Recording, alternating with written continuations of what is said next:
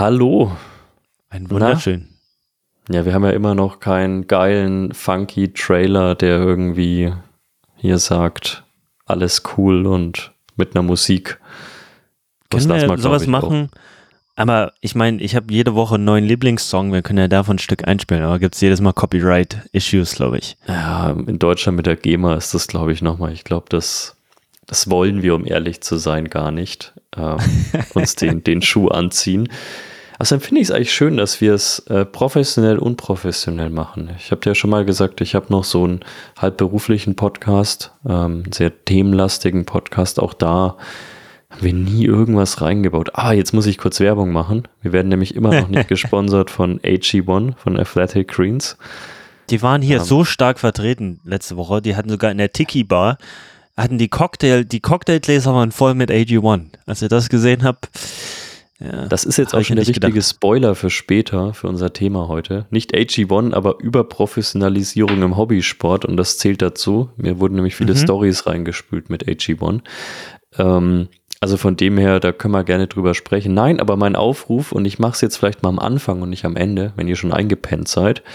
Ähm, uns würde es noch mehr helfen und wir freuen uns unglaublich über das Feedback. Wir freuen uns unglaublich über das direkte Feedback. Flo, du hast ja auch ähm, einiges bekommen an Feedback.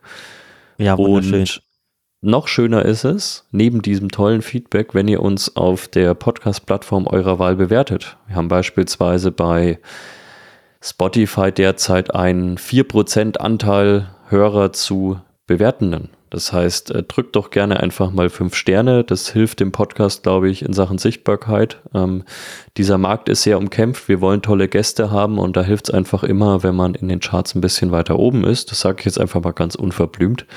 Deswegen, ja. ihr, ihr könnt uns dabei helfen. Ihr seid der große Hebel. Wir können hier noch so viel Tolles oder Schlechtes labern. Ähm, wenn ihr uns nicht hochspült, dann ist das wenig wert in dieser überstrapazierten digitalen Zeit.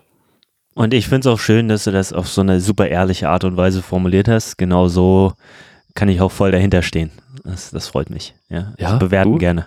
Es ist manchmal blöd, dass wir in diesen äh, KPIs und so weiter leben, aber ich glaube, am Ende ist es halt die, die Währung, mit der wir umgehen müssen. Und was sollen wir da großartig drum herum reden? Ähm, von dem her folgt uns auf Instagram, aber noch viel wichtiger, bewertet uns, äh, spielt uns natürlich auch weiterhin äh, Feedback äh, persönlich zu, das freut uns auch jedes Mal. Und ansonsten, ja, zweite Trainingswoche, gell? Ja, geht, äh, wird langsam wieder ein bisschen ernster bei dir, die Geschichte. Das ganze Off-Season-Ding ist durch. Äh, das, das ganze Rumgeeier. Ja, bei dir war es ja nicht viel Rumgeeier, da waren ja eher die ganzen 30er die ganze Zeit hier. Back to back to back. Nee, Spaß. Aber ja, ich, ich freue mich, dass wir ein bisschen Struktur drin in deiner Woche ist und du es zulässt, dass ich dir ein bisschen was mitgebe. Ja, wir, wir hatten nämlich wirklich monatelang keine Trainingspläne, ähm, weil von, ja, nicht so wirklich Verletzungen, aber äh, Problemchen bis hin zu Rennen, bis Offseason wir viel frei gemacht haben, was ich aber, glaube ich, auch ja mental gebraucht habe. Also ich, ich habe es einfach mal gebraucht, mir morgens zu überlegen, ob ich jetzt was mache oder nicht. Und Körper hat davor einfach wenig her, anderes hergegeben. Aber wenn du sagst, es wird langsam wieder ernster. Ich bin heute in, in Fürth, wer irgendjemand hier aus Franken zuhört, bin ich den Solarberg. Das ist der offizielle Name. Es ist eigentlich ein Müllberg, wenn man ehrlich ist. Es ist natürlich Gras drüber und so. Da bin ich einen ziemlich widerlichen Anstieg hoch. Ähm, so die ersten paar Meter sind, sind 7% und danach eher so 25, 26 mit sehr unebenem Untergrund weil ich natürlich ein Trailläufer bin, deswegen darf ich nicht auf der Straße laufen. Und als du mir das gepostet hast, 10 mal 200 am Berg, habe ich mir gedacht, ja, wird schon. Also ist jetzt nicht so wild 200 Meter, gell? Und dann wurde mir klar, weil ich seit Ewigkeiten nicht mehr gemacht habe, wie hart diese Hill Raps eigentlich sind und wie beschissen man sich fühlt. Und oben auf dem Berg, das ist direkt unter der Einflugschneise des Nürnberger Flughafens. Und ich habe mir zwei, dreimal gewünscht, als ich oben war, dass gleich einfach so ein Flugzeug auf mich abstürzt und es einfach vorbei ist. Oh, heute aber auch schon wieder dramatisch, der Junge. Unglaublich da. Du hast ja auch, also wenn ich die Prozente höre, dann denke ich mir, wow, da hast du aber echt das Steilste ausgesucht für die Hill Raps. Das ist ja schon äh, Peak-Raps oder so in die Richtung. Also das ist schon brutal steil. Aber was ich zu super, super geil fand, waren die Sprachnachrichten, die ich bekommen habe. war wirklich, die erste Sprachnachricht war, Flo, nur damit du es weißt, ähm, das ist gerade meine Stimme und meine Atmung und meine Uhr zeigt 194er Puls an. Und dann ein paar Sekunden später Nachricht, ich, äh, 113 Puls, äh, jetzt gerade, also es war richtig geil. Ich, ich, lag flach. Das war das Erste, was ich heute Morgen gehört habe. Weißt du, ich wach auf, gucke aufs Handy, sehe die Sprachnachrichten von dir, höre die an und liegt gleich wieder flach vor Lachen. Also das war richtig gut. Ja, es, es war echt komisch. Also ich bin mit dem Rad hingefahren, das sind so 10 Kilometer ungefähr. Ähm, hast du gleich noch ein bisschen Warm-up drin. Ähm, war heute eh widerlich kalt heute Morgen, aber wie gesagt, ist die Muskulatur doch gleich mal ein bisschen lockerer. Äh, Mache ich eigentlich ganz gerne, dass ich da mit dem Rad hinfahre. Und dann steige ich vom Rad, äh, ziehe mich noch so ein bisschen um und so weiter. Und dann mache ich die Uhr an und dann zeigt die mir schon so 172 Puls an. Und es gab so kurz diesen Moment, an dem ich wirklich gezweifelt habe, weil die Kinder ja auch krank waren und so, vielleicht bin ich wirklich krank, dann habe ich mir aber halt wirklich mal einfach einen Puls abgetastet und das, also nie und nimmer. Das, man, man weiß ja, wie sich das anfühlt, wenn man über 170 Puls irgendwie als, als Sportler hat. Und das war dann teilweise beim ABC-Lauf, wo ich dir diese Sprachnachricht geschickt habe, hatte ich dann einen Puls von 194. Und ich war neulich selbst auf diesem Parkrun, wo ich Mettbrötchen im Magen hatte, nicht auf diesen Werten. Und dann lustigerweise, man hätte sich fast denken können, erster Hill Rap oben und das war der schnellste. Also der war auch ein bisschen zu schnell, so wie man sowas eben macht bei Hill Raps. Mhm. Ähm, aber die anderen waren dann relativ stabil. Ähm, und ich war oben und schaue auf die Uhr und denke mir, was zeigt da jetzt an? 290 oder so, weil wenn du von 190 unten ausgehst. Und dann hat er angezeigt 113 oder so. Und das hat sich durchs ganze Workout gezogen eigentlich, dass der in allen Bereichen völlige Fabelwerte angezeigt hat. Und äh, ich verstehe es nicht. Aber gut, hatte ich so auch noch nie. Ich natürlich als Skeptiker gleich wieder, musste dann gleich wieder reinschießen. Bin jetzt, bin jetzt zwei Wochen Diskussion mit Zeller gewöhnt über alles Mögliche. Deshalb habe ich ja auch gleich meinen Diskussionsansatz hier reingebracht. Tut mir leid. Und meinte, ja, ich kenne die Studie. Äh, Handgelenksmessung ist einfach nicht so genau wie Brustgurt. Stehe ich auch immer noch zu. Allerdings ähm, sind wir hier in einer Situation, wo ich auch verstehe, dass es einfach nervig sein kann. Ähm, mit dem, mit dem Brustgurt die ganze Zeit rumzueiern und dass du dich auf Handgelenksmessung verlassen musst. Für mich hat es nie gut funktioniert, weil ich halt relativ ähm, halb italienische äh, mhm. Arme habe. Und dann, allora, die Haare sind in der Weg. Und das ist halt nicht ganz so praktisch. Ähm, deshalb war es bei mir noch nie genau, aber bei dir funktioniert es ja, würde ich sagen, in 95% der Fällen sind die Werte eigentlich ziemlich gut. Deshalb ja, war es heute eher so ein Ausnahmeding. Ich, ich habe ja außer zu Tests, also ich habe wirklich mal Vergleichswerte genommen, also mit, mit Strap und, und ohne und so weiter. Aber ich laufe eigentlich 95 Prozent der Einheiten seit Juni, würde ich mal sagen. Also durchaus ein paar Kilometer laufe ich nur mit Handgelenk. Und wenn du dir die Aufzeichnungen anschaust, also das Beste ist ja schon mal, Jetzt mal abgesehen davon, ob du vielleicht irgendwo so eine kleine Differenz hast oder so. Aber es ist sehr, sehr stabil und es ist das, was man erwartet. Also ich ziehe die Pace an, es geht innerhalb von zwei Sekunden auch wirklich mit hoch und so weiter. Und das sind ja eigentlich immer die guten Zeichen. Mit der Garmin früher war das auch das völlige Fabelwerte, aber die hat sich dann halt auch alle fünf Sekunden noch vom Brustgurt disconnected und so. Also aber bin mittlerweile gut, du das Garmin das ist der Punkt. Weil ich will jetzt, ich weiß, dass andere Athleten von mir zuhören und ich predige immer, nimm bitte den Brustgurt, nimm bitte den Brustgurt. Und ich will nicht, dass das jetzt endet, du hast ja im Podcast gesagt. Das, das will ich eigentlich vermeiden. Also du hast auch, sag nochmal, welche Uhr du hast, weil die haben, die meisten haben diese Uhr nämlich nicht. Und die meisten haben Garmin oder Polar oder sowas. Und ähm, dementsprechend will ich das nochmal kurz mit anbringen. Ich habe eine Rolex Daytona Stahl ähm, mhm. Und ach so, die Sportuhren. ich wollte einen bodenständigen Kommentar hier abgeben. Ähm, ich kenne mich tatsächlich so gut ich mich mit Uhren auskenne, so schlecht kenne ich mich mit Sportuhren aus, weil ich die wirklich nur beim Sport trage. Ich trage eine Chorus Apex 2 Pro ähm, und davor hatte ich die Chorus Pace. Äh, die Chorus Pace hat jetzt meine Frau, die ist genial, also die Frau auch, aber ähm, die Uhr. Ähm, freut mich zu hören das Ding wiegt keine Ahnung, ein paar Gramm, also du spürst es am Handgelenk nicht, diese Uhr. Es ist unglaublich. Ähm, sie hat natürlich nicht diesen krassen, krassen Funktionsumfang, den Garmin immer predigt, aber am Ende funktioniert eh nichts. Ähm, das Ding ist einfach zuverlässig. Und das ist für mich das Allerwichtigste an so einem Ding. Ich brauche keine Spielereien. Wie gesagt, ich ziehe die ja. kurz vorm Lauf an, ich ziehe die direkt nach dem Lauf wieder aus. Ähm, ich brauche keine Spielereien. Ich will, dass die mir Distanz aufzeichnet. Das zuverlässig, dass die danach sauber die Aktivität überträgt und das war's. Also, Dude, da kann jeder eine andere Meinung haben, aber ich, das ist genau das, was von ich von der Uhr brauche, ist äh, wirklich Konstanz ähm, und das bietet mir Chorus Stand heute deutlich mehr als andere. Aber wie gesagt, ich bin da null technikverliebt in der Hinsicht. Ich finde, ich äh, erstmal richtig gut und es ist natürlich hier keine Chorus-Werbung, das will ich auch gleich nochmal dazu sagen sondern das war jetzt wirklich, für mich ist halt so, ich renne jetzt, seitdem ich offiziell mit Triathlon aufgehört habe, professionell, äh, ohne Garmin, ohne alles rum und habe nur noch hier so einen Ring, so einen Aura-Ring. Ähm, das ist alles, wie ich irgendwas messe. Und die Leute gucken mich immer an, wenn wir hier Group Ride machen. Und äh, auch als ich mit Zeller und Chris gefahren bin auf dem Weg mhm. nach Hause, ich sitze halt vorne und denke, ja, das fühlt sich angenehm an und drehe ich mich um, gucke mich an, Digga, lass mal ein bisschen, das sind 300 Watt, mach mal ruhig. Also das ist natürlich ein Nachteil und ich überlege mir jetzt auch aktuell so ein bisschen, ja, vielleicht sollte ich mir mal wieder eine Uhr irgendwie holen, dass ich mal ein bisschen was messe. Aber äh, das, das ist eine gute Überleitung eigentlich zu diesem Thema, was wir heute haben, ja. ähm, weil man kann natürlich auch eine Uhr haben mit 10.000 Daten und das alles messen. Ähm, aber du bist, du bist der beste Überleiter. Ich, ich wollte dir das nicht klauen.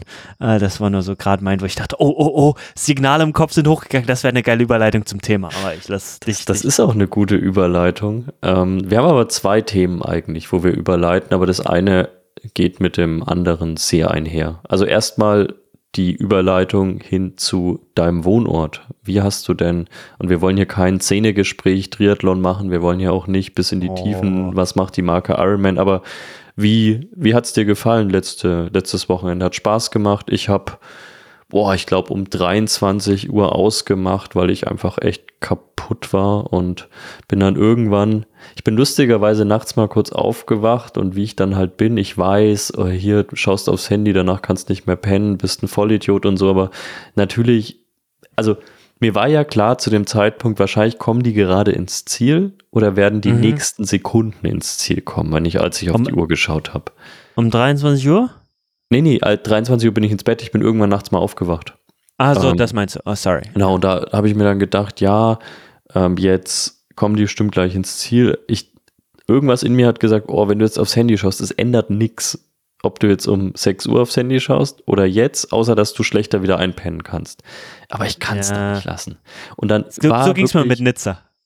Ja, ja. Same thing. Und genau in dem Moment kam dann Anne Haug drei Minuten hinter Lucy Charles ins Ziel, Lucy Charles Barclay. Und wie gesagt, wir wollen hier keinen Szene-Talk machen, aber mich hat es selten so für jemanden gefreut, den ich nicht kenne, zu dem ich auch keinerlei Verbindung habe. Aber ja. einfach die Story dahinter, dass du dreimal, glaube ich, Zweiter auf Hawaii wirst.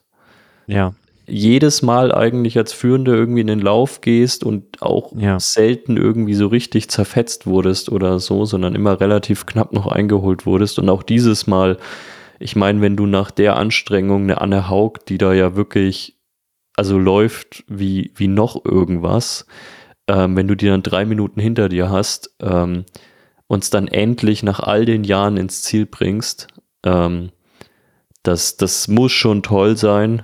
Ähm, und ja, das, das ist echt so ein bisschen Gänsehaut-Feeling. Auch wenn ich jetzt derzeit, wie gesagt, ein bisschen Abstand vom Triathlon bekommen habe, aber allein die Story einfach, dass da jemand immer wieder ankommt, auch mit schwieriger Verletzungshistorie in den letzten Jahren. Ich glaube, ein oder zwei Ermüdungsbrüche hatte sie ja. Mhm. Ähm, das, das ist einfach eine coole Story aus dem Sport. Absolut. Vielleicht noch ganz kurz für diejenigen, die nichts mit Triathlon zu tun haben. Bei uns, ich lebe in Hawaii und das war die Ironman-Weltmeisterschaft für nur die Frauen zum ersten Mal. Sonst immer Männer und Frauen gemeinsam. Ähm, okay, also ja, wie, wie fand ich die ganze Geschichte? Ist natürlich cool, wenn du die Welt zu dir bei äh, zu Gast hast mhm. und ähm, wirklich Top-Athleten hier sind. Und mit den Top-Athleten kommen halt nicht nur ähm, Sponsoren und so auch und andere Athleten, sondern halt auch die Top-Coaches mit. Und das ist für mich natürlich als Coach immer super interessant.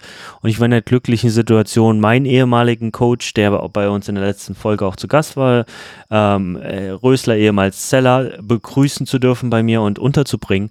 Und er hatte auch einen eigenen Podcast, wo er dann auch mal Leute eingeladen hat, äh, Top-Coaches, was, was richtig cool war, diese Gespräche zu haben und zuzuhören und äh, da in Kontakt zu stehen, das war für mich eigentlich das Highlight. Und das Coole ist auch, jedes Jahr versuche ich es ein bisschen anders anzugehen. Letztes Jahr habe ich viel mit Kona Endurance gemacht, meiner Coaching Company, und habe halt Jerseys gemacht und Advertisement und viele Events. Dieses Jahr ein bisschen mehr zurückhaltend und äh, gar nicht, gar nicht um jetzt, oh, das sind Frauen, das interessiert mich nicht.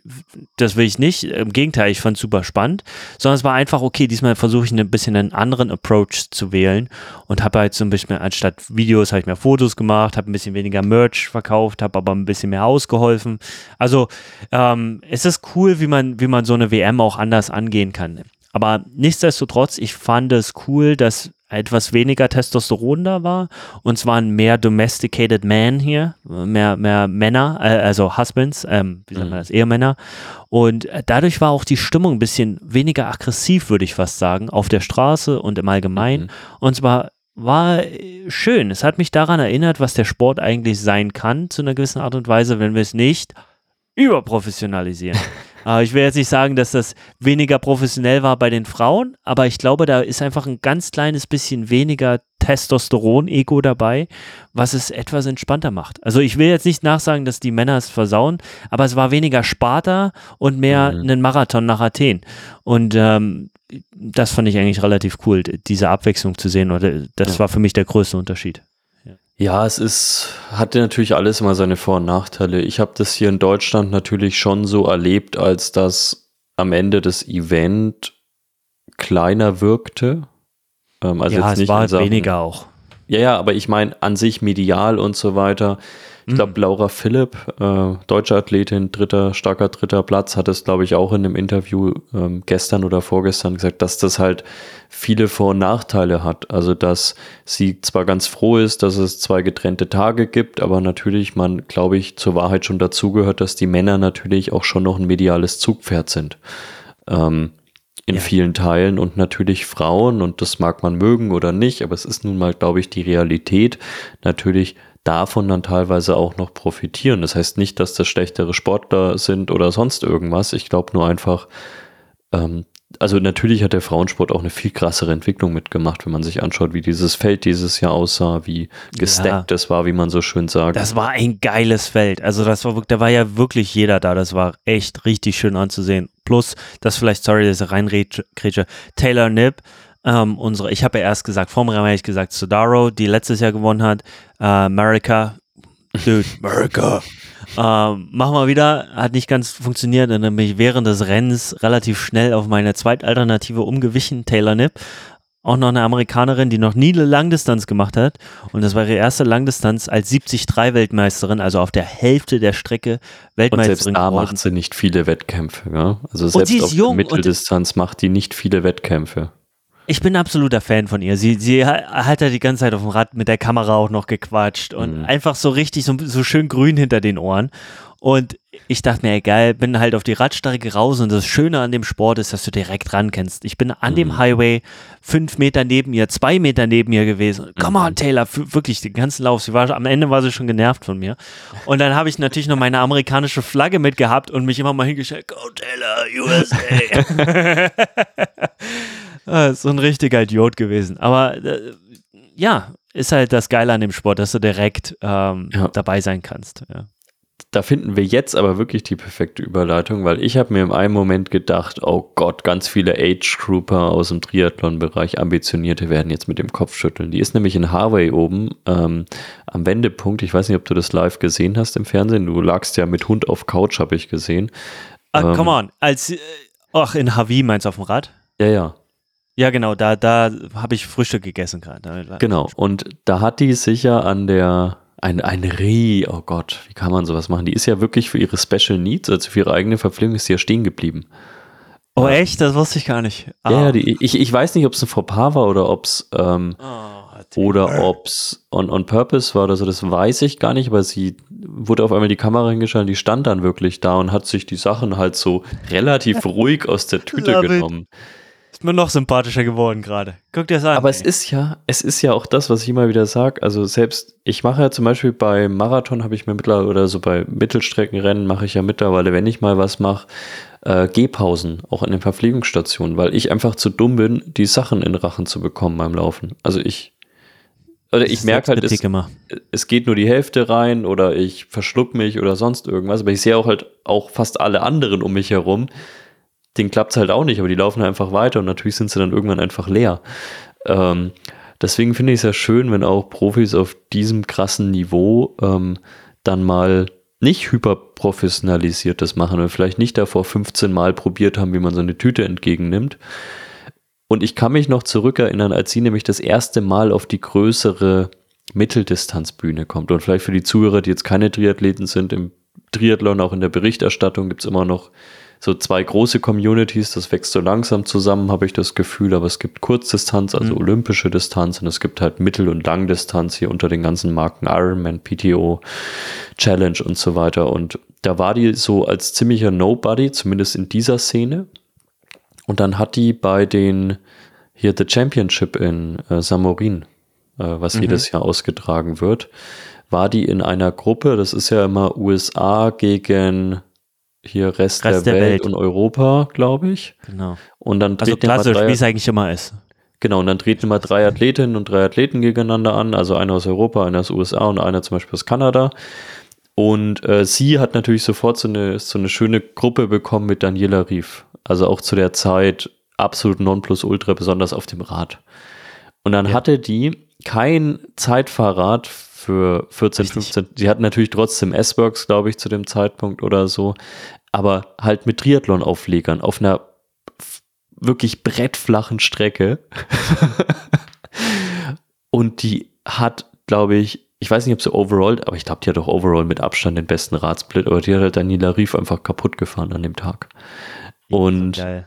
Das war so geil und das gleiche war ja bei Gustav Iden, zweimaliger 70.3 Weltmeister, letztes Jahr Hawaii gewonnen. Der ist, hat ja auch seinen ersten 70.3 Titel in Nizza damals auf einem ähm, Rennrad gewonnen und danach wurde er gefragt, ähm, ob das die Strategie war, weil es leichter ist, ein sehr bergiger Kurs. Er hat gesagt, nö, er hatte einfach kein anderes. Siehst du? Ah, Das ist schon geil. Also, ähm, natürlich muss ich, muss ich gestehen, dass ich mittlerweile, also das ist eigentlich auch die Hauptproblemstellung. Ich finde es schon gut, dass das das auch in den Gesprächen mit den anderen Coaches rausgekommen, dass eigentlich unsere Sportart, und unsere sage ich jetzt Triathlon, weil wir gerade so darüber reden und so Mhm. drin sind, ähm, äh, nicht, dass das die Hauptsport, was auch immer, äh, sehr, sehr professionell ist und sogar andere olympische Sportarten nicht so professionell an das Ja. Werk rangehen wie wir. Wir sagen einfach, Triathlon ist so datenverliebt und so strebt das so sehr an, dass es dass es schon so krass ist, dass es uns nervt teilweise, das verstehe ich, aber Mhm. trotzdem bringt das halt so viel Fortschritt, wo dann auch andere Sportarten von lernen können. Und das finde ich halt so cool, wenn man dann mal wirklich sich zusammensetzt mit den anderen Mhm. und dann, hey, wie können wir Wissen teilen, wie können wir es weitertragen, wie können alle von profitieren und wie können wir den Sport im Allgemeinen auf ein neues Level heben. Und da, da das finde ich halt richtig spannend. Ja. Und ich finde es schon, schon auch cool, wenn vorne ordentlich äh, gearbeitet wird. Und ich finde, ich persönlich fand es ein bisschen traurig, dass Taylor anscheinend total überhitzt ist und sie kam dann.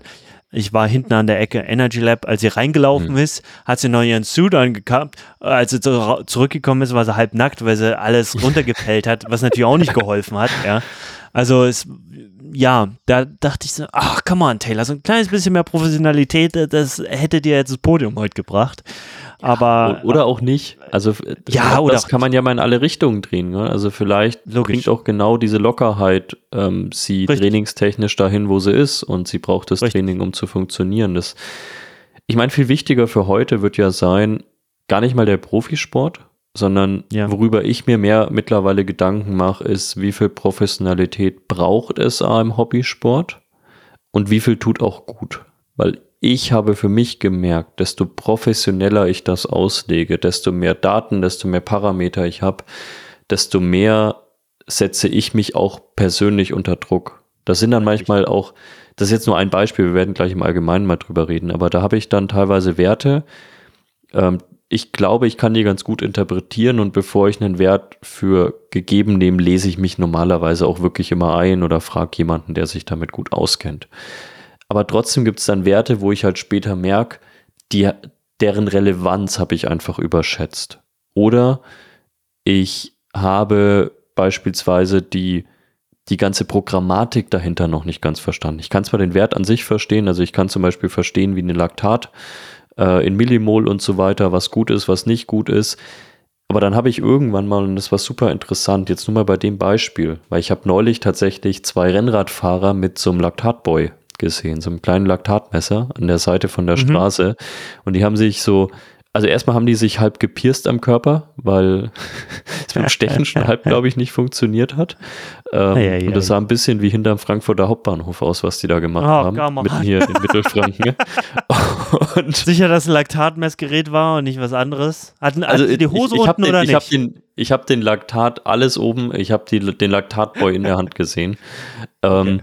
Und es wird ja immer, und da können wir gleich drüber reden, es wird ja immer häufiger, dass auch Hobbyathleten jetzt mit Laktatmessung rumspielen. Und es gibt einen unglaublich hörenswerten Podcast mit dem, wie heißt der, Olaf, zumindest dem, dem Head Coach der, der, der norwegischen Triathleten, also auch dem Coach ja. von Christian Blumenfeld und Gustav Iden, ähm, unter denen, unter euch, die, die kennen den eh, die Norboys. Und der hat im Ritual Podcast war es, glaube ich, den haben wir auch ja. mal gehört. Genau. Ja, ja. Ähm, Ohrenspitzen. Der Typ, wenn, wenn, wenn er was sagt, einfach nur Klappe halten, Ohrenspitzen. Mega.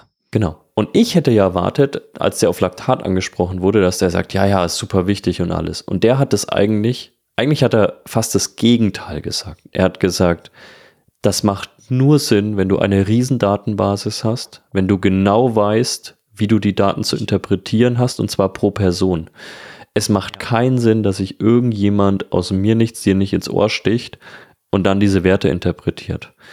Und das ist unglaublich hörenswert. Es ist nicht zu wissenschaftlich, sondern es ist ein, finde ich, relativ noch einfach gehaltener Podcast. Wir können ihn gerne mal verlinken. Wie gesagt, unglaublich hörenswert. Ja, mach mal. Mach mal. Ähm, und da habe ich dann eben auch, also ich habe mir nie ins Ohr gestochen oder so, aber mir wurde durch den Podcast eben erstmal bewusst, ähm, was eigentlich so, wieso das auch gar keinen Sinn für mich persönlich gemacht hätte. Und jetzt habe ich aber nächsten Dienstag bin ich in Köln äh, im, in der äh, Company des letzten Gastes vom Sebastian Rösler oder Zeller, wie du ihn noch nennst, ähm, und werde eine Leistungsdiagnostik machen.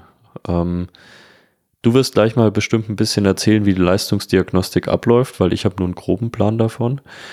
Aber jetzt okay. wäre meine Frage, und die kam mir gestern so abends auf, auf der Couch, kam mir so, ab wann macht sowas eigentlich Sinn? Also auch aus deiner Coach-Sicht, ab wann, ab welchem Leistungslevel macht denn besonders beim Laufen, ich glaube beim Radfahren ist es nochmal was anderes, weil ich einfach die Zonenbestimmung, weil die nochmal eine größere Relevanz hat, glaube ich. Ja. Aus meinem Laienwissen, aber jetzt mal so rein aus deiner Sicht, Radsport wie Laufen ab wann macht das überhaupt Sinn? Ab was für ein Leistungslevel macht das Sinn? Oder ist das völlig unabhängig davon? Also alle, die jetzt äh, sehr, sehr gerne Geld ausgeben, die halten sich mal die Ohren zu. nee, also ich finde erstmal nochmal ganz kurz zu diesem Laktatpunkt vielleicht. Ähm, ich stimme dir natürlich zu, aber ich denke auch, irgendwo muss man natürlich mal anfangen. Und für die Leute, die da jetzt so reingerutscht sind und sagen, oh, das, das ist vielleicht doch eine Art und Weise, wie ich mein Training steuern will, weil am Ende des Tages ist es ja auch eine Trainingssteuerung, die dadurch stattfinden kann und die sagen, hey, ich habe die Kohle, um dauerhaft zu messen jeden Tag und die das machen wollen, finde ich cool. Und ich habe auch einen Athleten, der das macht und ich finde das sehr, sehr interessant. Und dadurch, dass er halt jeden Tag misst, haben wir eine riesengroße Datenmenge und äh, können damit natürlich auch arbeiten. Das ist dann auch wie eine definierte Zone für ihn sozusagen, wo wir sagen, okay, wir wissen, ähm, das können wir zusätzlich zu Herzfrequenz und Leistung und so nehmen. Aber wir sind ja jetzt schon wieder bei einem Thema, das ist sehr, sehr professionell. Ja? Also wenn der normale Athlet zu mir kommt, der jetzt, selbst wenn sich jemand für Hawaii qualifizieren will, was ja sehr, sehr hart ist und du eine gute Leistung bringen musst mittlerweile, ähm, würde ich würde ich mal sagen, es kommt drauf an, wie viel du über dich wissen willst und wie gut du deinen Körper unter Kontrolle hast. Das ist eigentlich der Hauptpunkt. Weil wenn du deinen Körper sehr gut verstehst und sagst, oh, ich kann wirklich auf einer Skala von 1 bis 10 dir genau sagen, auf welche Intensität ich mich aktuell bewege. Also ich weiß auch, was eine Null ist. Ich weiß, wenn ich da liege, kann ich richtig ruhig abschalten und das ist Null und das ist nicht eine 3 und ich muss die ganze Zeit irgendeinen Scheiß machen und ein Telefon in der Hand haben. Und ich kann auch genau sagen, das ist meine Ausbelastung.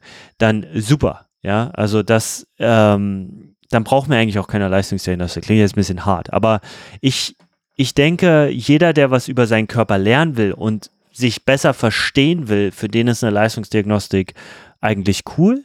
Und es ist auch ein gewisser Marker dadurch, dass die VO2 Max, also die maximale Sauerstoffaufnahme, die kann halt nur wirklich mit einer professionellen Leistungsdiagnostik, mit einer Maske äh, gemessen werden, dass das interessant ist, egal wie gut du oder schlecht du bist, weil das ja zu einer gewissen Art und Weise ein Langlebigkeits- Indikator ist. Ja, je niedriger, desto ein größeres Problem gibt es hinten raus äh, im, im Leben.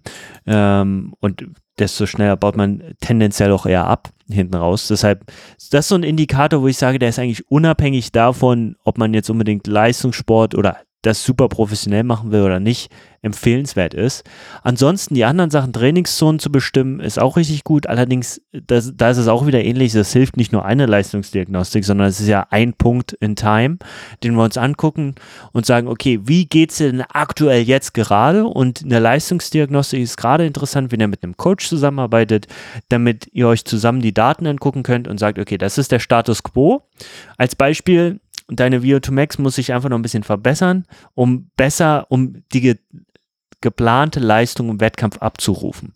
Und das ist eigentlich das Schöne. Dadurch mit so einer Leistungsdiagnostik bekommen wir dann gleich einen Playbook mit und wissen, okay, die Parameter müssen wir verbessern, um eine bessere Performance an Tag X zu leisten. Dementsprechend ist es, ich liebe das natürlich auch sehr schön technisch und eigentlich relativ straightforward. Und dann macht man zusammen den Plan. Aber was was wesentlich wichtiger, wie gesagt, ist, ist, dass der, du kannst einen Plan haben, du kannst 10.000 Leistungsdiagnostik machen. Wenn du ein Ego-Problem hast oder deinen Körper nicht unter Kontrolle hast und dein Leben nicht im Griff hast, dann bringt das alles nichts. Und deshalb sage ich halt oft, hey, wir müssen erstmal an diesen Basics arbeiten, bevor wir da hinkommen. Und ich muss ehrlich gestehen, ähm, die meisten Athleten, die zu mir kommen, die denken halt, okay, Flo, ich bin Arbeiter an den letzten 10% hm. meiner Performance. Und dann gehen wir mal genau rein und stellen fest, oh Dude, du, du vernachlässigst deine Familie die ganze Zeit, du hast die ganze Zeit Beef deshalb, dadurch kannst du nicht so gut trainieren und bist gestresst. Ich glaube, wir müssen erstmal an den Basics nochmal arbeiten mhm. und dann läufst du jeder lockere Einheit in Race-Tempo, das funktioniert ja auch nicht ganz. Also weißt du, so, äh, da steht halt viel im Wege, bevor wir eigentlich zu wirklicher Professionalität kommen. Deshalb finde ich es immer lustig, dass klar, der, gerade der Triathlon verursacht diesen Drang nach Professionalität, weil die Profis machen und es ist ja cool, macht ja auch Spaß, ja. Aber man muss es sich erstmal verdienen, dahin zu kommen aus meiner Sicht. Und da überspringen viele einen Punkt.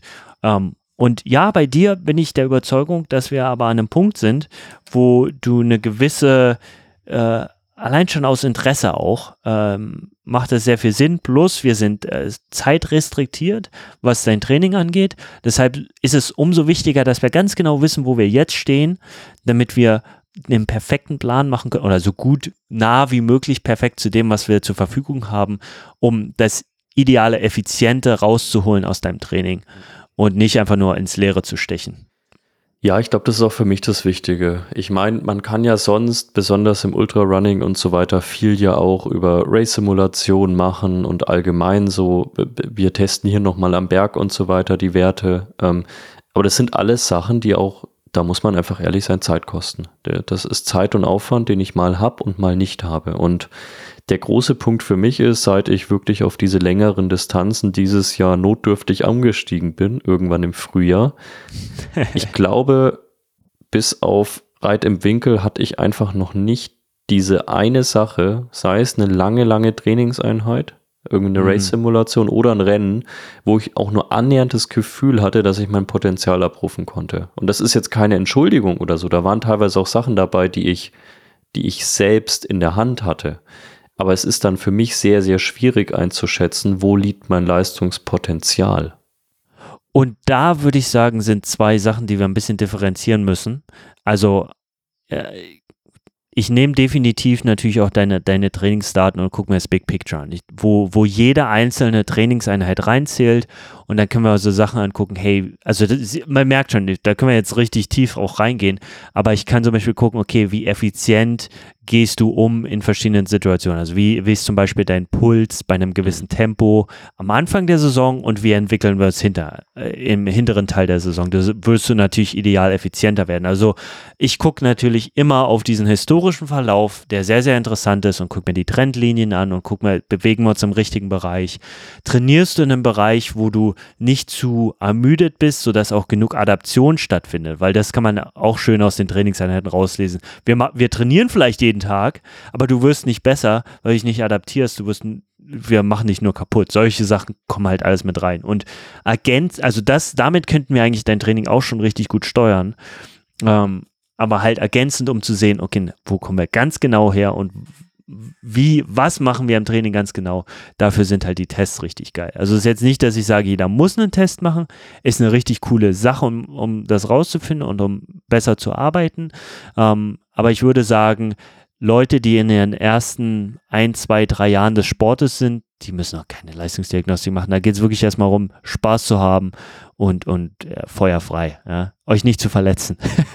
ja, auf alle Fälle. Das, ich meine, das, das ist auch später noch wichtig, äh, ganz klar, aber es kommen natürlich andere Faktoren mit rein und für mich wird es ganz klar im Jahr 2024, das habe ich dir auch schon gesagt, darüber gehen, dass ich konstanter schaffe, mein Leistungspotenzial, nicht mein Leistungsniveau, sondern mein Leistungspotenzial wirklich abzurufen. Mir ist das dieses Jahr einmal gelungen. Das war auch lustigsterweise der, das Rennen natürlich, wo ich mit den, mit gar keiner Erwartung reingegangen bin. Ähm, das spricht natürlich auch schon so ein bisschen für sich. Ähm, aber es war natürlich nicht nur das. Ähm, am Ende fehlt natürlich auf diesen langen Distanzen, die für mich auch noch neu waren, auch einfach noch die Konstanz. Das ist, glaube ich, auch ein relativ normaler Prozess. Ähm, alles würde ich mal sagen ab 50, 60 Kilometern und ich mache das ja normalerweise jetzt auch nicht gerade im Gehschritt, ist halt nun mal was, was der Körper, wenn du davor eher so auf normalen Distanzen unterwegs warst, was einfach was anderes ist. Also die Dinger haben, egal ob auf dem Rad oder zu Fuß, halt nicht umsonst den Namen Ultra. Ähm, mhm. Und was ich mir natürlich schon auch erhoffe, dass wir einfach mal belastbare Werte rund um Kohlenhydrate, Fett äh, und sonstiges haben, weil das lässt sich natürlich erahnen aus dem Training, aber lässt sich natürlich im Gegensatz zu Puls und so weiter schlechter aus historischen Daten jetzt einfach mal rausziehen. Ich glaube trotzdem, also, dass, dass wir ja eine gute Kurve bei mir, also ich bin, ich habe selbst mal neulich mir so ein kleines Modell gebaut, ganz, ganz plain in, in Power BI und habe einfach mal geschaut, wie hat sich mein, mein Puls je nach Distanz, also Distanzlinie, aber ja. eben auch je nach Tempo entwickelt. Und das sieht für mich schon sehr positiv aus, besonders wenn ich mir so die letzten Dinger 30 Kilometer plus anschaue. Das ist viel stabiler geworden. Also ich habe nicht mehr diese großen Schwankungen drin auch. Es wird du merkst, der Körper geht besser mit seinen Ressourcen um. Ähm, vor einem halben Jahr, dreiviertel Jahr, als wir eingestiegen sind, war ganz oft ab Kilometer 22, 23 ging dann auch die Pulskurve wirklich nach oben.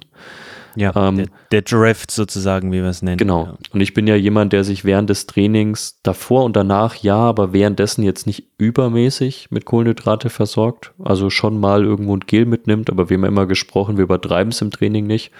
Mhm. Ähm, und da merke ich, dass trotz gleicher Ernährung in dem Sinne die, die offensichtlich messbaren und metabaren Werte deutlich besser geworden sind, auch auf die langen Distanzen. Ja. Aber es sagt natürlich noch nicht viel über Fett, Kohlenhydrate und sonst was aus. Richtig, genau. Also so ein Metabol, das, das mittlerweile vor ein paar Jahren war das noch nicht der Standard, würde ich sagen oder was heißt ein hm. paar Jahre? Äh, bei, ähm, meine, meine paar Jahre sind 20 Jahre, okay? Also mhm. muss man vielleicht auch dazu sagen. Ich erinnere mich noch an Leistungsdiagnostiken. Früher haben wir das fünf, sechs Mal im Jahr gemacht am Olympiastützpunkt und ähm, da habe ich mit 13 angefangen und dann jedes Jahr wirklich immer Leistungsdiagnostik, Leistungsdiagnostik. Und den Tag, ich, wir hatten so eine Angst vor, weil das war, oder ich, andere auch im Team, aber wir haben halt als 15-, 16-Jährige uns gegenseitig da gepusht und wir, das war dann immer so, wer, wer ist der Stärkste jetzt aktuell, ja. Äh, total la Humbug. Aber äh, der, der, die metabolischen Tests finde ich richtig, richtig cool und das ist eigentlich einer der Geschichten, die die fast mit am interessantesten sind für diese Ultra-Geschichten. Weil klar, wir haben natürlich, wir kriegen Werte, wir wissen, was VO2 Max ist, ja, wo ungefähr unsere Laufschwelle ist oder, oder ähm, Radschwelle und wie ineffizient wir vielleicht sind. Aber diese, diese metabolische Stärke ist super interessant. Plus, ich habe den Performance Analyzer gebaut und wir können auch relativ gut plus minus aus ähm, deinen, aus, aus ne Testdaten oder aus, aus ja, Daten, die wir haben, von deinem Leistungsprofil heraus ja, extrapolieren, was theoretisch möglich ist. Und da freue ich mich auch immer, wenn ich sehe, okay, wir machen einen richtigen Test, ja, im Labor, Laborwerte versus den Test, den ich kreiert habe online und dann äh, die Calculated versus die Reality, das, das liebe ich immer, ist richtig cool. Und ja, äh, das vielleicht auch noch WKO oder WKO5 nehme ich auch sehr gern, um genau solche Trendlinien halt zu beobachten. Äh, es ist super schön. Ähm, und ja, also das ist jetzt aber schon wieder sehr professionell. Da, da sind wir beim Thema, weißt du, wie professionell sollte man das Ganze angehen? Und was ich, das war, das ist einer der Themen, womit ich mich halt sehr viel beschäftigt habe und deshalb freue ich mich schon auf einen Gast, den wir demnächst hier haben werden, ähm, weil eine mentale Komponente ist halt ein sehr, sehr großer Faktor für diese ganze Geschichte. Und ich habe mich vor letztes Jahr hingesetzt, wir hatten ein Zeitprojekt mit, mit Full Spectrum Endurance, hatten wir das genannt, um versuch, zu versuchen, die mentale Komponente mehr mit reinzubekommen, um zu verstehen, was wichtig ist. Und was ich gelernt habe, ist, dass wir es eigentlich in ein paar Stufen einteilen können. Sowas wie zum Beispiel, wie ernährt man sich im Training, ist ja immer ein richtig großes Thema.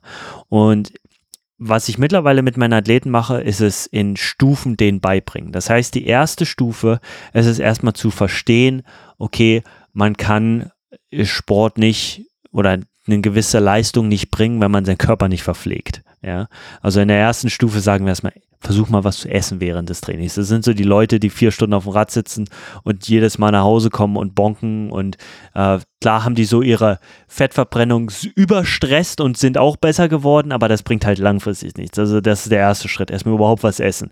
Dann der zweite Schritt ist es, die richtige, also Fuel to Work nennen wir das, dann wäre eine High-Intensity-Einheit, wenn eine harten Einheit mehr zu Kohlenhydrate zuzuführen, während eine lockeren Einheit, wie du es gerade gesagt hast, eigentlich ist nicht zu übertreiben und halt entsprechend mehr auf Fettreserve zu laufen in diesen Bereichen. Und dann die dritte, finale Stufe, ist es eigentlich intuitiv, das zu wissen. Ja, wie der Körper reagiert und auch eine super cleane Diät außen herum zu haben. Ähm, genau. Und halt äh, oder was heißt super clean, aber clean genug, sodass eine gute Adaption stattfindet. oh Gott, zum Glück weißt du nicht, was ich esse.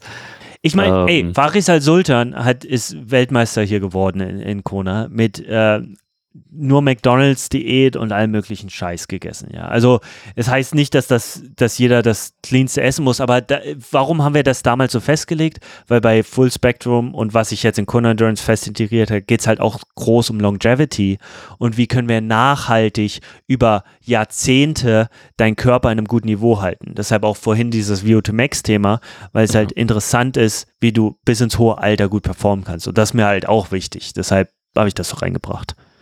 Also ich finde dieses Ernährungsthema ein, ein super gutes in dem Kontext, weil das ist das Thema, bei dem ich persönlich gesehen habe, dass ich mich da ganz oft mit Abstand am meisten gestresst habe, mit Abstand mhm. am meisten verrückt gemacht habe und extern habe beeinflusst. Tut mir mal leid. Lassen. Ja. Nee, jetzt gar nicht, gar nicht von dir, gell? Also das. Nee, das äh, meine ich. Ich meine, mir tut es mal leid, wenn ein Athlet sich durch sowas stressen lässt. Egal, ob er ja. bei mir ist oder nicht. Das tut mir leid zu sehen, einfach. Ich habe dann auch viel gar nicht umgesetzt. Also es ging gar nicht darum, dass ich mich jetzt irgendwo in irgendeine Art der Diät oder sonst was reingestürzt hätte oder irgendeine Art der Ernährung. Aber allein dieser mentale Druck, den ich mir gemacht habe, wenn ich dann abends mit meiner Pizza da saß und mir gedacht habe, oh, jetzt isst du wieder eine Pizza und dann musst du dich nicht wundern, wenn es nicht vorangeht. Aber irgendwann habe ich für mich gemerkt, ich ernähre mich einfach gerne mit Essen, was mir schmeckt. Und es mir schmeckt nun mal mir schmecken nun mal äh, kurzkettige Kohlenhydrate sehr, sehr gut. Also Brötchen, äh, Pizza, Pasta. Ähm, und ja, ich esse auch gerne dann einfach fettige Sahnesoßen oder so dazu. Es sind einfach so Dinge, die mir schmecken, die mir Freude bereiten. Und das Stimme ist ja bei der Ernährung. Ne? Wenn du jetzt 100 Ernährungsberater fragen würdest, ist das gut würdest du von ist das Beste auf der ganzen Welt und du musst unorthodox denken und sonst irgendwas bis hin zu du bist in zwei Jahren tot halt alles hören. Und deswegen geht mir dieses Thema Ernährung halt so massiv auf den Keks. Es ist wirklich, ja. es macht mich sauer. Äh, nicht nur im Sport, auch im Allgemeinen. Dann kommen die Leute wieder mit Abnehmcoaches und ich mir irgendwann denke, ey Leute, ganz einfaches Spiel jetzt mal, wenn du gesund bist und so weiter Kilokalorien senken, Sport machen. Klar, der Rest kann dann auf Gesundheit und so, aber wenn du jetzt erstmal nur abnehmen willst, aber auch da kommen wieder 15 Leute. Der eine sagt, du sollst nur noch Fleisch essen, der andere sagt, wenn du Fleisch isst, bist du tot und. Ja, also Oh. Lass, lass in die ganzen Diätendinger nicht reingehen. Ich versuche das, das Thema halte ich neutral, auch mit meinen Athleten. Da sollen sie, das ist wie Religion, da rede ich den Leuten nicht rein, ja, was, was so gewisse Diäten angeht was ich meine mit dem, was ich immer nur sage, mein allgemeiner Tipp für Ernährung, ess so, so grün und frisch wie möglich und dabei lasse ich es, weil das bedeutet dann einfach nur, dass du, du kannst ja Pasta und alles essen, aber versuch halt ein kleines bisschen weniger von dem äh, super gefrorenen Zeug und was nicht. Weiß ich, da bin ich auch ein kleiner Hippie, deshalb, ich liebe es ja hier alles selber anzubauen und es gibt für mich nichts Schöneres, wenn ich ein paar Tage hintereinander nur das essen kann, was ich A selber gefischt habe hier am Meer und B selber von meiner Farm äh, runtergeholt. Liebe ich. Ja, und ich merke auch den Unterschied. Aber ich, das ist, ist so ein heißes Religionsthema mit die gewissen Diäten.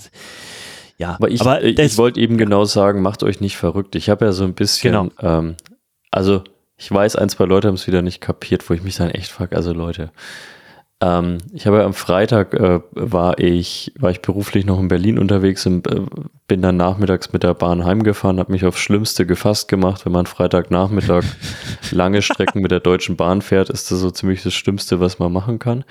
Und dann habe ich mir schön bei Dunkin Donuts, äh, weil ich auch wusste, Wochenende wird zwar jetzt nicht super hart, aber ja, steht schon ein bisschen was an und ähm, um Gewicht mache ich mir derzeit eh absolut keine Sorgen. Ich komme, glaube ich, mit 67 Kilo aus der Off-Season. Also von dem her ist das absolut nicht meine Priorität, sondern wir hatten ja eher das Problem, wie kriegen wir genug rein.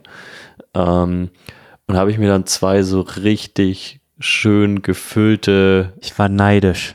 Donuts geholt. Das eine war hier so Apple Crumble mit so einem richtig schönen Apfelmus oh. drin. Das andere war mm.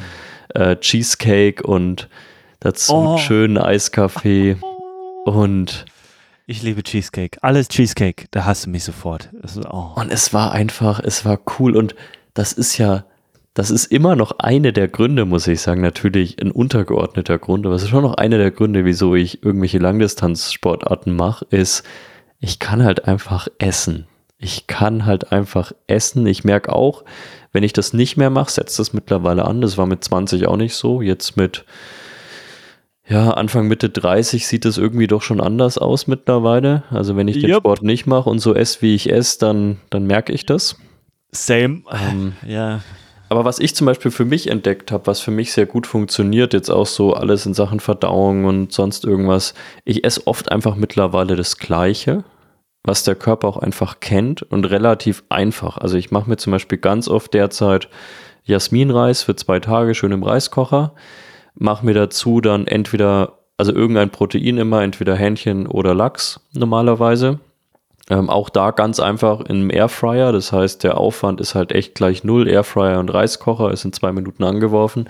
Dazu dann ja. immer Mango, das tatsächlich tiefgefroren, weil bei Obst es halt einfach sehr, sehr schwierig ist, hier, hier gutes Obst ja, zu bekommen, logisch. aber schön ungesüßt. Dazu dann äh, meistens noch Edamame, einfach ein paar, äh, ein paar Röstzwiebeln oben drüber und so ein bisschen so eine Pokesoße, äh, äh, die ich aus dem Asialaden habe. Und das esse ich derzeit drei bis viermal die Woche. Und schön. Ich merke, ja, also ich mache mir immer eine Riesenportion. Ähm, das stufft dann auch ganz gut, wenn du das irgendwie nachmittags, äh, ich bin ja so jemand, der meistens irgendwie mit der Tastatur isst. Ich weiß, ist nicht toll, aber geht halt nicht anders. Ähm, und Dude, ja. Hustler, ja bist halt ein Hustler. Ich finde das aber gut. Das klingt richtig, richtig gesund. Und äh, ich bin, ich bin auch einer, der eigentlich immer so ein paar Staple Foods hat. Und ich mache auch für meine Athleten, äh, machen wir auch, hey, okay, wenn die Probleme haben damit, dann gebe ich ja auch Beispielrezepte und mhm. da arbeiten wir ein bisschen durch. Ähm, was mir in dem Zuge aber einfällt, wo du sagst, so, ja, ich esse eigentlich immer das Gleiche. Es ist ja eigentlich typisch, dass, dass wir eine europäische Diät haben und eigentlich mal Mhm. relativ gleich essen. Jetzt erst durch Globalisierung hat sich so ein bisschen aufgeöffnet. Aber ich habe neulich ein cooles Video gesehen, ähm, wo wirklich ein weißer Amerikaner, das ist eigentlich der Standard, ja, der sieht so wirklich plain white Standard, wo du sagst, okay, der, der hat noch nie einen andersfarbigen Menschen gesehen, Ja. so nach dem Motto. Was in Amerika eigentlich nicht möglich ist. Aber anyway, er geht halt zu jeden, zu diesen ganzen Restaurants hin, zum mexikanischen, was ja normal ist bei uns hier, aber asiatisch, chinesisch, vietnamesisch, indisch, dann noch indische verschiedene Richtungen und probiert die Gerichte zum ersten Mal vor der Kamera. Und das ist das so holy-hearted, wie Okay. er einfach diese, seine Geschmacksknospen vor der Kamera zum Mhm. ersten Mal erweitert und er sich so darüber freut, die, was Neues entdeckt zu haben. Das ist echt genial. Also das, als ich das gesehen habe, das, das ist echt wunderschön. Komplettes Off-Topic gerade gewesen, aber okay. Ja, aber es ist, also wa- was ich schon immer merke, ich war ja in den letzten Jahren ganz wenig oder beziehungsweise gar nicht in den Staaten, aber früher war ich ja doch relativ äh, viel in den USA und wenn du teilweise die gleichen Gerichte in den USA isst und dann zum Beispiel italienisch in den USA isst und wirklich jetzt nicht so ein ähm, Ital eingeitalienischtes für Amis, die dann denken, hier, das ist italienisch und dann schaust du dir an. Olive nee, Garden. ja, genau, so Olive Garden mäßig, obwohl da gibt es noch viel Schlimmeres als Olive Garden.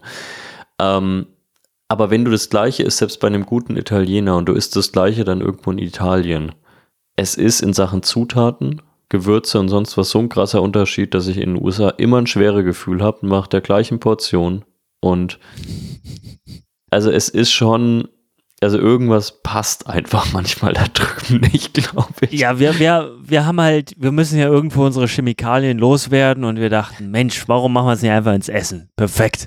Ja. da passt gut rein. Nee, aber es ist wirklich, also da habe ich immer, das, das mag auch eingebildet sein, aber es ist, ich habe ich hab zum Glück derzeit jetzt nach Corona wieder den Vorteil, dass ich beruflich, oder nicht den Vorteil, ich habe nicht immer Lust, falls jetzt jemand zuhört, ihr seid damit natürlich nicht gemeint, aber ich, ich muss auch relativ oft beruflich irgendwie abends essen gehen. Und man geht dann ja meistens schon in jetzt keine High-End-Lokale, aber halt einfach in bessere Lokale. Und deswegen kriege ich tatsächlich mehrmals pro Woche eigentlich einfach oft gutes Essen rein. Wenn das entspricht jetzt Schön. vielleicht in Sachen Nährwerttabelle nicht immer dem, was man sich unter einer bestimmten Diät vorstellt, aber du merkst halt einigermaßen hochwertige Lebensmittel, äh, gut verarbeitete Lebensmittel, frisch gekocht. Ähm, weil da muss ich halt ganz ehrlich sagen, da muss ich mir daheim oft einfach die Dinge bauen. Also es gibt auch Tage, da ernähre ich mich von den Essensresten meiner Kinder. Also ja. Babybrei oder drei Löffel, wie bitte? So richtig Babybrei aus der, aus der Tube? Na, das, das nimmt er nicht mehr. Ähm, der, der kleinste ist auch schon. Nee, aber Zeug. davor, hast du, hast du das davor gemacht, als das noch der Fall war? Also ich glaube, jeder, der drei Kinder in dem Alter hat, äh, wie ich sie hat, Ja. der muss zugeben, dass er schon mal eine Situation hatte, dass er irgendwie irgendwas am Boden hat liegen sehen und sich gedacht hat, naja gut, ich hatte heute auch noch nichts.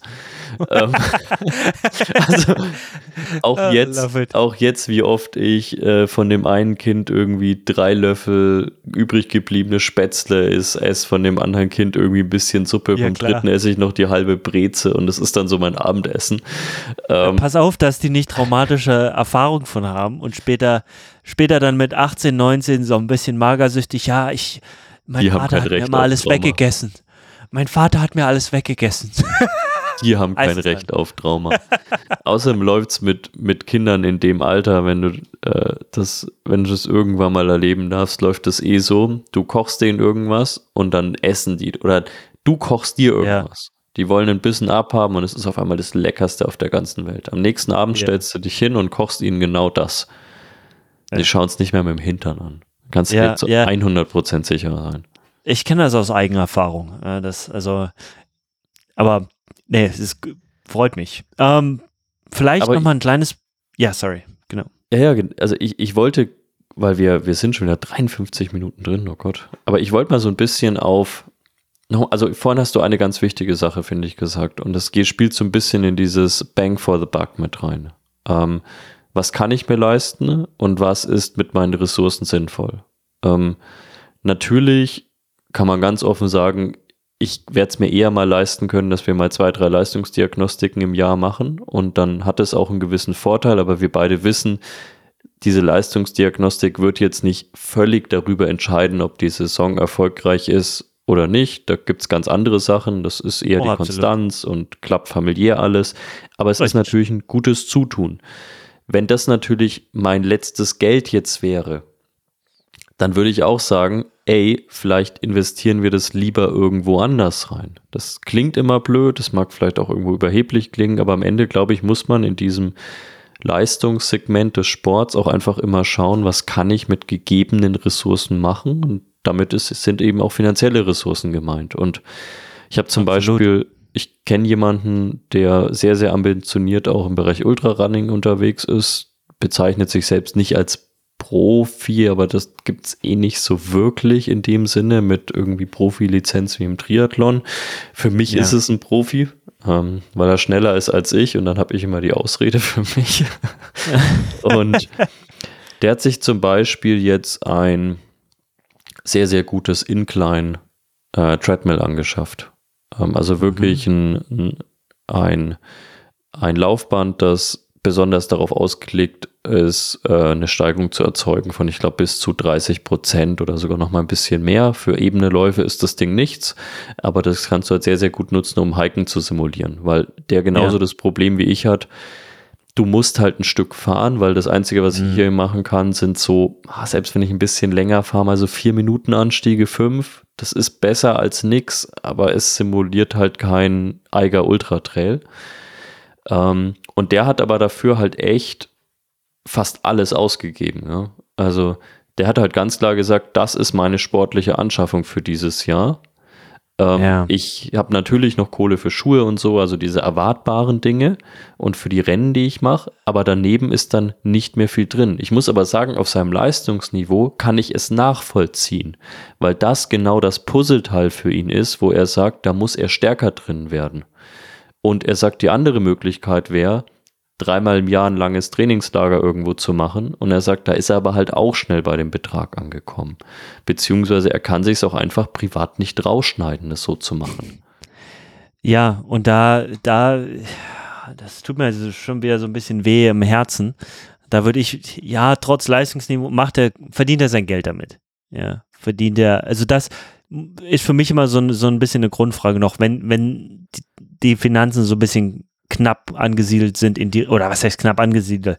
Er muss ja schon ein bisschen was verdienen, wenn er dafür 5.000, 6.000 so ein Laufband hinstellt oder wie viel auch das immer ist. Ja, es sind nicht 5.000, 6.000, es sind tatsächlich so um die 3.000, glaube ich. Ähm, er hat halt auch keine Familie oder so, das heißt, er nimmt jetzt nicht seinen Kindern das Essen vom Tisch weg, das ist ja auch schon mal sehr positiv. Also nochmal, ich, ich, kann das, ich kann das sehr gut nachvollziehen. Ich will das als Ja. positives Beispiel nennen, weil er Ja, hätte jetzt genauso sagen können, er investiert einen Huni in Athletic Greens jeden Monat oder ähm, Ja.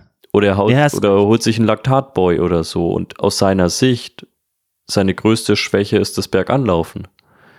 Ähm, Ich, Und dann also sage ich ich, auch, ich ey, supporte top, das, ja. da deine Kohle rein investierst, wenn du überhaupt bereit bist, Kohle rein zu investieren. Weißt du, was ich mittlerweile mache? Und ich glaube, da, da, das liegt halt auch so ein bisschen an meinem äh, Background, was ich studiert habe und, und womit ich mich auch täglich beschäftige. Wenn zum Beispiel ein Student zu mir kommt, ja, in, in so einer ähnlichen Situation, ist relativ gut und äh, würde sagen, hey, ich kann mir aber nicht viel leisten, ähm, dann würde ich bei dem vielleicht eher sagen, hey, okay, wie muss das sein? Und dann gehen wir richtig ins Detail, wie können wir das Training so umsetzen, dass es funktioniert und wie können wir dafür sorgen, dass du das Geld, was du jetzt dafür ausgeben würdest, eher entweder A investierst oder B sparst und vielleicht da, dass wir dahin kommen, dass du das Jahr da drauf dir das lockerer leisten kannst. Also ich gehe dann manchmal fast schon rein als Finanzhelfer und sage, hey, muss das wirklich sein? Ja, und das ist ein sehr interessantes Thema, weil so habe ich ja mit Triathlon auch angefangen. Ich hatte nicht viel Kohle und ich musste dann zusehen, wo gibst du was aus? Und dann gibt es noch einer der beliebtesten Videos, die ich gemacht habe, damals war auf Triathlonrad für unter 1000 Euro auf, auf YouTube. Und ähm, Das ist Ist sogar meine Scheibe selbst gebaut, oder? Weiß ich noch. ähm, ja, Also jein. Also pass auf, das war eine alte, äh, ähm, eine alte Bahn-FES-Scheibe. Mhm. Ähm, und da haben wir halt einfach einen Rotor reingebaut, so dass Ja, ich es genau. auf der Straße nutzen kann. Also es war schon eine richtige Scheibe, eine, eine gute, die ich halt for free bekommen habe. Und äh, ja, aber anyway, ich, ich verstehe das Thema und deshalb bin ich da auch immer dabei, äh, A, den Athleten einen fairen Deal zu machen und B, auch zu sorgen, ey, zu sagen, muss das sein, braucht man das wirklich und äh, das ist der, der Return, den du bekommst für dein investiertes Geld. Und ich denke mhm. schon, dass es hier ein bisschen in Amerika eine andere Sichtweise, da ist es wirklich eher so, oh, du hast mit mir geredet, hier sind 200 Dollar, ja, für 10 Minuten, so nach dem Motto. Mhm. Also, wo in Deutschland natürlich ist, äh, muss man ganz klar sagen, Deutsche sind, sind definitiv mehr, äh, oh, das bekomme ich aber noch, das bekomme ich aber noch, nee, ich zahle dir aber nichts. Was, was recht, äh, schon kulturell definitiv sehr, sehr stark anders ist, wo, wo man hier nicht überleben könnte auf diese Art mhm. und Weise. Und da, da hangel ich mich auch oft zwischen den beiden Schuhen, aber mhm. da bin ich auf jeden Fall sehr nett zu den Deutschen und gehe hier nicht mit amerikanischer Einstellung ran. Anyway, ähm, jetzt die Frage, Professionalisierung äh, des Sportes gerade im Triathlon und ich denke, es ist ja auch eine Sache, man macht das ja mit Passion, man will besser werden, man hat Spaß an der Sache und für viele ist das ja gar nicht so, dass sie sagen, oh, ich sehe das jetzt, dass ich es professioneller mache, sondern die wollen halt einfach nur besser werden und denken, oh, das ist eine coole Sache, die wir haben, lass uns auch ausprobieren, so nach dem Motto. Und rutschen dann so ein bisschen, ich habe das Gefühl, viele rutschen in eine Professionalität rein, unbewusst teilweise, was gerade im Triathlon leicht ist, unbewusst reinzurutschen, weil alle haben Powermeter und dann, oh ja, benutzt gar kein Powermeter, bla bla bla. Und dann lerne ich auch immer mal wieder Leute kennen, die sich bewusst dagegen entscheiden und sagen, Flo, ich nutze eine Polaruhr, das ist das Maximale der Gefühle mit einem Pulscode. Powermeter brauche ich nicht, Laktat brauche ich nicht. Ich will, dass du mir hilfst, das Training gut in den Alltag runterzubekommen, ohne dass ich meine Frau verlassen muss. Perfekt, machen wir. Bekommen wir hin der hat es für mich auch verstanden, was wichtig ist, ja. Family first, Job second, Sport dritten, an dritter Stelle, wenn du kein, wenn du damit deine Kohle nicht verdienst. Ansonsten geht's der Sport an zweite Stelle, ähm, weil es keine dritte Stelle gibt. Äh, aber immer Family first und das sind halt Sachen, die ja, bei zu viel Professionalisierung ich teilweise sehe, die vernachlässigt werden. Und das ist auch einer der Sachen, um nochmal den Bogen zum Anfang des Gesprächs zu spannen. Ich glaube, die Jahre zuvor hast du ja viele Leute gesehen, die sich krass überschuldet haben, um herzukommen. So eine Triathlon-Saison, um hier Ironman zu machen mit allem drum und dran, muss man mittlerweile bis zu 20.000 äh, hinlegen. Allein hier die Woche äh, in der Ironman-Woche ein Hotel zu bekommen oder irgendwas, zahlt man mindestens 2.500, 3.000 Dollar. Ja. Ähm, und solche Sachen spielen halt alles mit rein, dass das so viel Kohle irgendwann kostet. Und ähm, da, da sieht man dann halt auch viele, die sich, die sich zu sehr von dieser Professionalisierung reinziehen lassen und so ein bisschen ihr, ihr Bild für was ist normal für eine, für menschlich, für menschliche Needs auch noch gut und wichtig äh, verziehen lassen. Ja. Ja, also ich glaube, dass das Paradebeispiel fast immer ist, wenn man jetzt mal so ein paar Jahre zurückschaut und irgendwie so Age-Grouper angeschaut hat, die bei einer Ironman Langdistanz oder Triathlon Langdistanz irgendwie mit 14, 15, 16 Stunden ins Ziel gekommen sind. Also solide, vielleicht sogar ein bisschen dahinter, aber einfach Leute, die das, glaube ich, aus gewisser Weise auch noch ein bisschen Fun machen und die jetzt wahrscheinlich auch nicht ja. unbedingt die Leute sind, die jetzt in zwei Jahren unter 10 äh, machen. Also die jetzt wahrscheinlich noch diese riesen, riesen Leistungssprünge vor sich haben. Generell gesagt, gell? Ausnahmen gelten immer. Und dann siehst du aber Leute, die die haben dann ein Rad für damals noch 5.000, 6.000 Euro, mittlerweile sind es schnell mal 10.000, 12.000 Euro, hocken aber halt wirklich wie Müll auf dem Ding, wo ich mir denke, also ich, ich kann natürlich nicht sagen, ey, es hat am Ende daran gemangelt, dass du das Bikefitting nicht mehr bezahlen konntest, das glaube ich auch gar nicht, aber ich glaube, du wärst deutlich schneller und wahrscheinlich angenehmer im Ziel, wenn du dir einfach ein gebrauchtes Rad für anderthalbtausend Euro geholt hättest und dann nochmal ein ordentliches Bike-Fitting investiert hättest, weil der, der potenzielle Mehrwert dieses Rades, der ist natürlich da. Man kann nicht, man kann es nicht völlig von der Hand weisen, dass die neuen Räder aerodynamisch äh, bessere Dinge mit sich bringen. Das wäre gelogen. Aber die Frage ist ja mal, ab wann zieht das denn überhaupt noch? Bis wann zieht das? Wir hatten ja die, das gleiche Thema letzte Woche mit, äh, mit Sepp zum ganzen Thema äh, Carbon. Und ich würde sagen, bei diesen ganzen Aero-Sachen ist teilweise sogar noch mal andersrum. Also desto, desto stärker du bist, ähm, desto mehr macht es am Ende teilweise auch Sinn, nochmal an den Aerogains zu arbeiten. Aber wenn du oh, halt absolut. eh keine Ahnung, FDP von 130 hast, von 130 Watt, dann bei 90 andere, Kilogramm. Genau, bei 90 Kilogramm bei einer hügeligen Strecke, dann gäbe es einfach andere Punkte, wo ich meine Ressourcen, egal ob Geld, Aufwand oder sonst irgendwas, rein investieren würde. Jetzt wäre mal Frage an dich so ein bisschen abschließend. Was sind für dich die, oh, sag mal einfach Top 3, ich hoffe, du kommst auf drei Sachen, das ist mal wieder völlig unabgesprochen, die neue Rubrik, die ich hier aufmache. Äh, die Top Liebe. 3, ich kann dir gerne helfen, Fehlinvestments von oh, ambitionierten nee, Hobbyathleten die du am häufigsten siehst und wo du ganz, ganz subjektiv jetzt, gell? also wer da auch immer schreibt uns an, aber ganz ehrlich, ist jetzt unsere Meinung. ich will nicht sagen, ja. interessiert uns nicht, aber was sind so die Top drei Sachen, wo Athleten von dir oder was du im Allgemeinen siehst, ganz viel Kohle rein investieren, wo du sagst, ey, das, die Kohle wäre woanders besser aufgehoben? Finde ich cool. Ähm, können wir ja, ich beantworten, dann du auch. Also, was ich im Triathlon oft sehe, ist Shiny Object Syndrome. Und das bedeutet, ähm, oh, da ist was Neues, Alter, das will ich auch haben und ich sehe das woanders. Das ist so ein bisschen die amerikanische Lebensweise auch. Ey, ich stelle mir einen großen Truck hin, weil mein Nachbar auch einen großen Truck hat und ich muss den nochmal übertrumpfen und weiß gar nicht, ob ich es mir leisten kann, mach's trotzdem. Also da sehe ich sehr, sehr oft, gerade im Triathlon mit diesen Rädern, was du halt gerade gesagt hast, dass, dass die Leute erstmal drauf sitzen. Natürlich bin ich ein bisschen gebiased und würde sagen, viele kaufen sich zu früh, leisten sich kein Coach, aber leisten sich ein teures Rad und wundern sich dann, warum alles nach hinten losgeht. Natürlich sehr, sehr Eigenwerbung jetzt. Also das lasse ich mal außen vor. Aber oh, ähm, alles Mögliche in Richtung Räder, die zu teuer sind. Also genau das. Ich brauche, mhm. ich brauche, ihr braucht kein Rad für 40.000 Dollar. Ja, ich, ich habe Athleten, die qualifizieren sich mit Rädern, die halb auseinanderfallen, keine 500 Dollar kosten, weil die Maschine sitzt auf dem Rad. Ich fahre auch gerne ein richtig cooles Rad, mhm. aber ich hätte in meiner Karriere nur einmal als, als Profi-Triathlon wirklich Dura Ace und alles andere. Ansonsten bin ich auch immer Ultegra gefahren und nicht das Top-End-Modell. Und es hat super funktioniert. Ähm, also da ist wirklich der, der vom Geldwert her vom Prozentualen im Triathlon zumindest der größte Faktor, wo die meisten zu viel Geld eher ausgeben. Mhm. Dann einer der nächsten Punkte ist, ist sicherlich ähm, ah, Klamotten. Ja, es gibt, äh, ich will da jetzt nicht gegen jemanden schießen, aber ihr braucht kein Jersey, was 200 Euro kostet. Sorry ist einfach unnötig. Äh, es gibt super Aber Qualität. Es ist mittlerweile echt schwierig in diesem ganzen Dickicht von Boutique, Fahrradläden und so. Also wenn du jetzt einfach mal stupide suchst und die investieren ja, die auch in gemacht. Google Ads.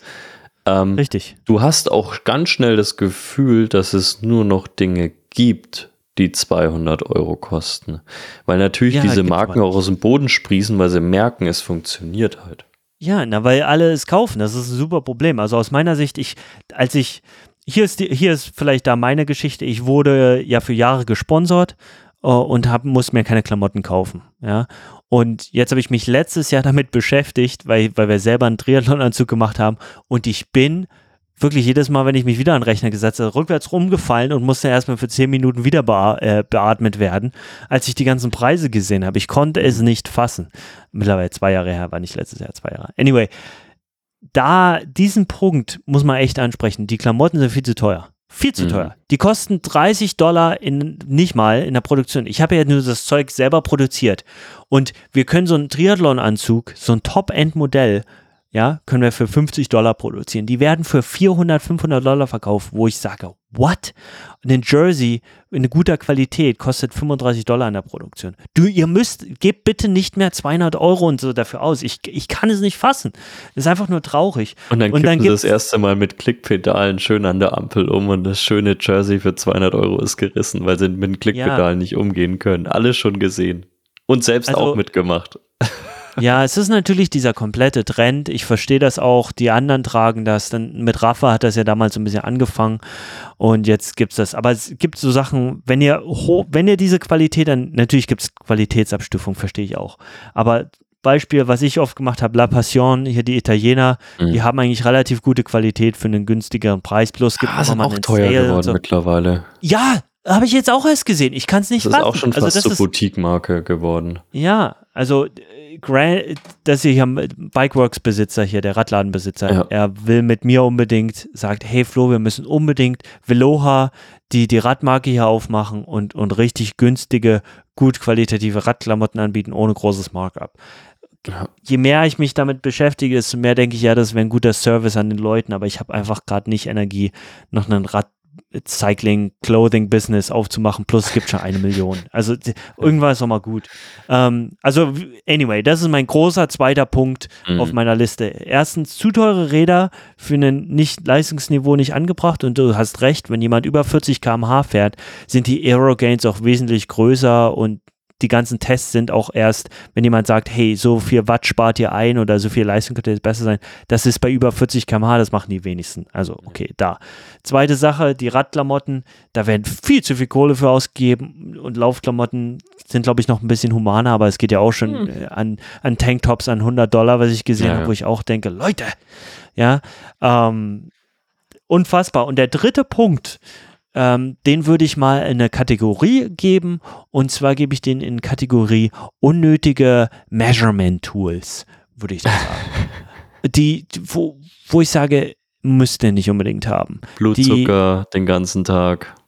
Genau, solche Geschichten, wo Leute, wie gesagt, ich gebe es in eine Kategorie, ja, ähm, Blutzucker, äh, für viele, die müssen sich auch kein Laktatmessgerät holen, für viele, die brauchen auch nicht einen, noch einen fünften Sensor für den Mist oder sonst was. Ist alles schön und gut, wenn ihr einen Coach habt, mit dem er zusammenarbeitet und ihr arbeitet spezifisch, dann ja, aber selbst dann sage ich immer, okay, wir müssen über diese Investition reden. Wenn mir jemand sagt, oh, ich habe mir was gekauft, ich so, "C- cool, ähm, was hast du damit vor? Ja, also, das ist halt immer so der Punkt. Also die, die drei Sachen. Ähm, und ich denke, warum spreche ich das auch an? Weil mich stört es, dass es eine Einstiegshürde gefühlt und teilweise auch Ja. realistisch wird für Neue in den Sport. genau. Weißt du, viele, die Studenten und so die Leistung bringen, äh, fühlen sich dann davon abgestoßen. Und das, das ist das, was mir, das ist eigentlich einer meiner Hauptprobleme, warum ich sage, das tut mir am Triathlon so ein bisschen weh und warum ich mich nach anderen Sportarten sehe, dass, dass diese Einstiegshürde so groß geworden ist. Wir wollen, wir tun ja so, als wären wir ein zweites Golf. Ja, es muss doch nicht Schlimmer als Golf. sein. Ja, Mittlerweile. ist es auch. Äh, Ich kenne der- Leute, die spielen für deutlich weniger Geld in München Golf, ähm, Ja, als hier so manche ihre olympische Triathlon-Distanz machen. für Deutsche ist ja Golf sozusagen schon, oh, das ist ein reichen Sport hier oben. Mhm. In Amerika ist es ein bisschen mehr in der Ja, in Allgemeinheit. Driving Ranges und so weiter, das ist ein bisschen Genau, anders richtig. bei euch. Ja. Es war mehr symbolisch jetzt ehrlich gesagt, ja. Ja. Ähm, genau. Also das sind meine Top 3. Was sind deine Top 3? Oh, ich, Nee. also, ich, ich stimme den Punkten natürlich zu und mach's mir einfach. Ich, ich würde gern so ein bisschen übers Laufen da sprechen. Ähm, Gern.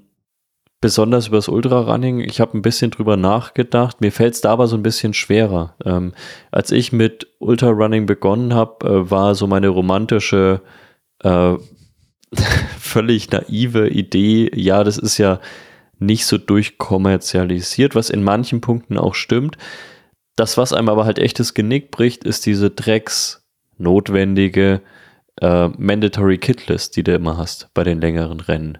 Also du kommst bei vielen Ultra-Events gar nicht drum herum, richtig Kohle auszugeben für Dinge, die du im Zweifel niemals anziehen wirst. Also ich habe hier eine 120 Euro Regenhose, bei der ich mir relativ sicher bin, dass ich sie niemals tragen werde in meinem Leben. Und das war mandatory, die Regenhose? Ja, ja, bei, bei, äh, beim Event in der Ah, Schweiz wegen jetzt ja, Unterkühlung. Bei den UTMB-Events auch. Ich kenne halt niemanden, der jemals eine Regenhose in dem Leistungsspektrum angezogen hat, sondern wenn, dann ziehst du halt eher deine Tight an oder, also du musst ja Mhm. zusätzlich eine Tight oder eine lange Hose mitnehmen. Gell? Das ist zusätzlich nochmal.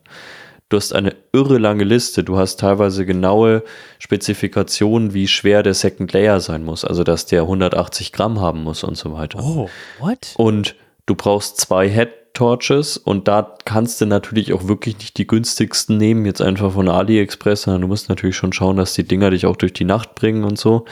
Ähm, es ist natürlich in Summe trotzdem Klacks. Also, wenn du dir allein Einstiegsmodelle irgendwo bei Canyon oder so anschaust, da hast du dreifach deine Ultra-Ausrüstung, aber es ist trotzdem kostenintensiver, als ich gedacht hätte.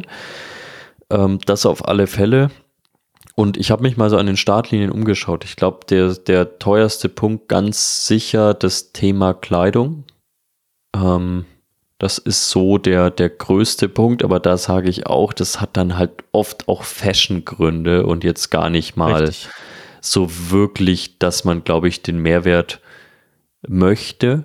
Ähm, es gibt natürlich schon einen gewissen Mehrwert, das merke ich schon. Also teilweise gibt es auch einfach bei Funktionskleidung Dinge, also du kannst jetzt nicht deine, oder du solltest jetzt nicht deine Regenjacke nach 9 Euro Preisunterschied kaufen, sondern da solltest du einfach schauen, dass das Ding gut ist. Und da kommst da verteidige du dann ich halt, 100 Prozent.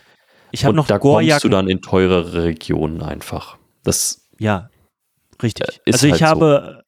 Ich habe diese, sorry, dass ich so brutal reingrätsche, aber diese Gore-Jacke, die ich mal gesponsert bekommen habe mm. von Gore vor sechs Jahren, die habe ich immer noch. Und die ist, die ist, die, ich glaube, damals hätte die 300 Euro gekostet. Ja. Hätte ich nie die Kohle für gehabt, war für mich eine astronomische Summe. Und das Ding benutze ich immer noch. Das ist cool. Also ich sag, ja. und ich weiß auch, ich bekomme mir schon 100% Attacke mit den Radtrikots. Ja, aber diese stylisch, das bla bla bla. Ich denke einfach trotzdem, ist es einfach zu teuer. Und bei so einer Funktionssache, die, die fast eine halbe Dekade und länger hält, äh, das ist was anderes als ein Style-Objekt, wo jemand äh, 80% Profit Margin macht, aus meiner ja. Sicht.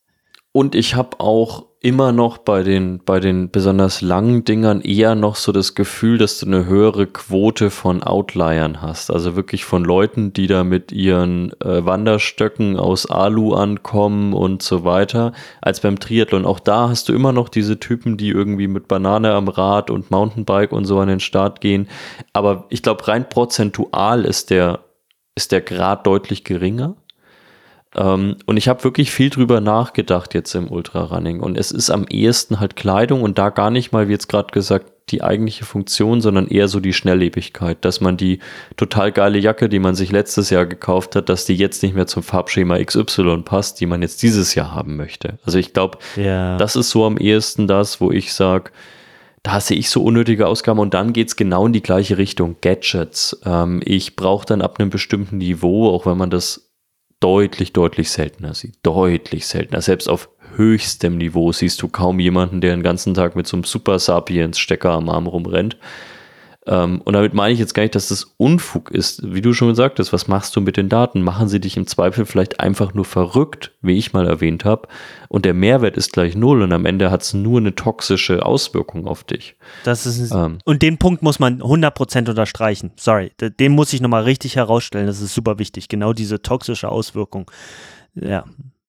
Deswegen sage ich ja immer, ich sehe zum Beispiel teilweise in den Werten eines WUP, den ich auch mal ausprobiert habe, sehe ich Gründe. Das ist keine Grütze erstmal.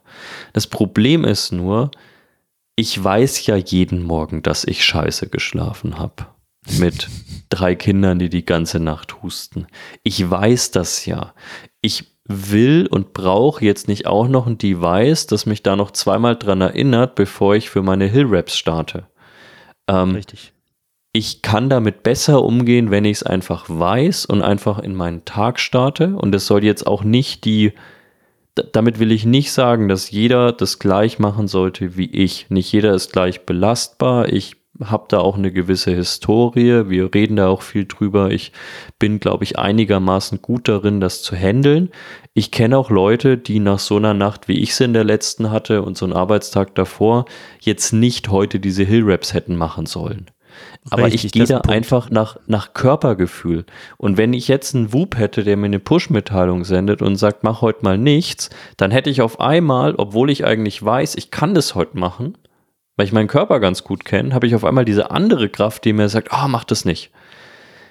Und beides ist weder richtig oder falsch, aber ich bin jemand, der am Ende genug Erfahrung meiner Meinung nach hat, auch mal auf seinen Körper zu hören. Ähm, und das muss beigebracht werden. Das ist das Wichtigste ja. immer noch. Aber deswegen, ich, ich will nicht noch einen Wert, nicht noch eine KPI oder sonst was haben, die mir sagt, du schläfst scheiße. Ich will auch nicht nochmal irgendwas haben mit gefühlt, du arbeitest zu viel. Habe ich zwar jetzt noch keine Werte gesehen, aber es gibt ja für alles irgendwas. Ich meine, ich weiß das, ich bin ja nicht dumm. Ich weiß, weißt dass. Du, was, das körperlich, die zu viel äh, arbeiten, kommen hier oben mit den Geheimratsrecken bei mir. Die, du, die habe ich schon seit Ewigkeiten. Ich habe Ja, das, mittlerweile. ich. das ist dein Indikator für viel Arbeit. Boah, ja, die, das hat irgendwann, das kam mit 20 mal so, oder gefühlt mit 23 kam das mal so mit einem gefühlt in der Woche. Und seitdem ist es so.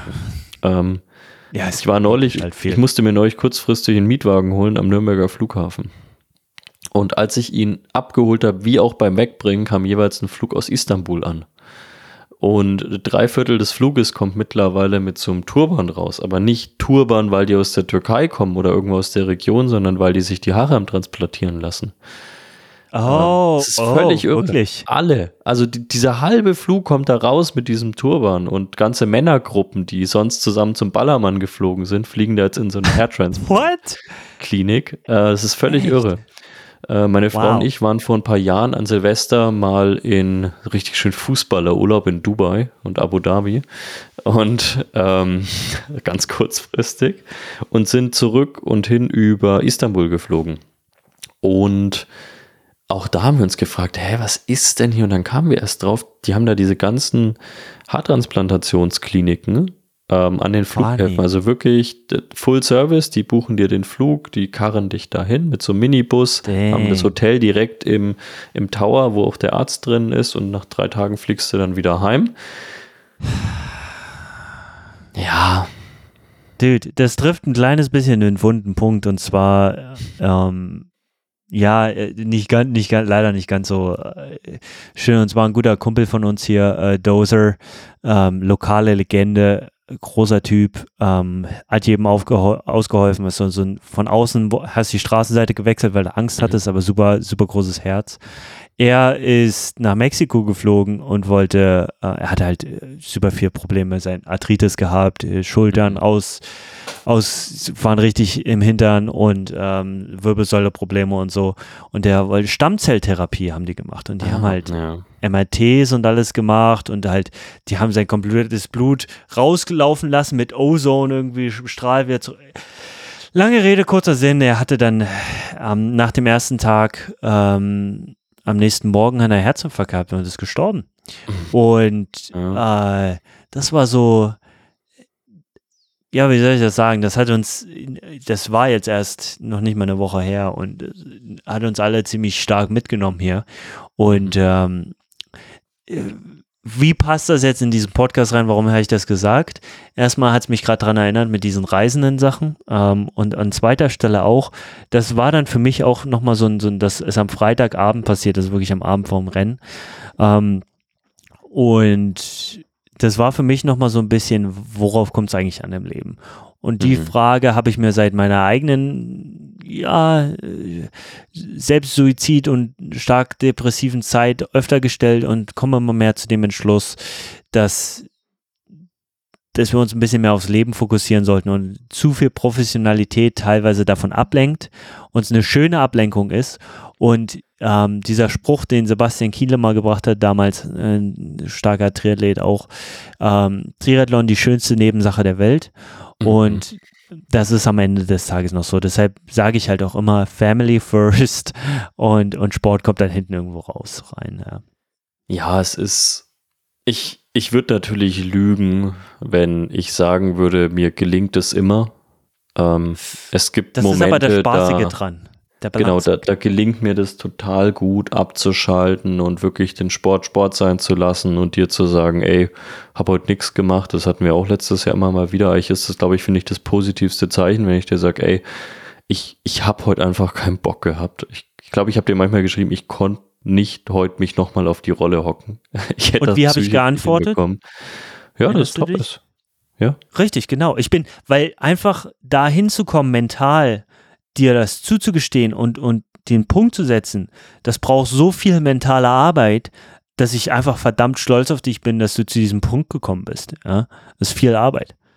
Ja, und dann gibt es aber halt trotzdem die Tage, da machst du dich dann verrückt. Aber auch das gehört dazu. Also ich glaube, hätte ich nicht diese Tage, an denen ich mich dann auch mal verrückt mache, würde ich es auch wiederum nicht ernst genug nehmen. Also das ist Mhm. auch ein Zeichen für mich, ey, du hast die notwendige Lockerheit, aber ich meine, das Niveau, auf das ich jetzt auch kommen will in diesem Sport, bedarf auch eine gewisse Ernsthaftigkeit. Natürlich in dem Rahmen, der es Absolut. mir zulässt in meinem Leben. Und äh, dessen bin ich mir zumindest an den meisten Tagen ganz gut bewusst.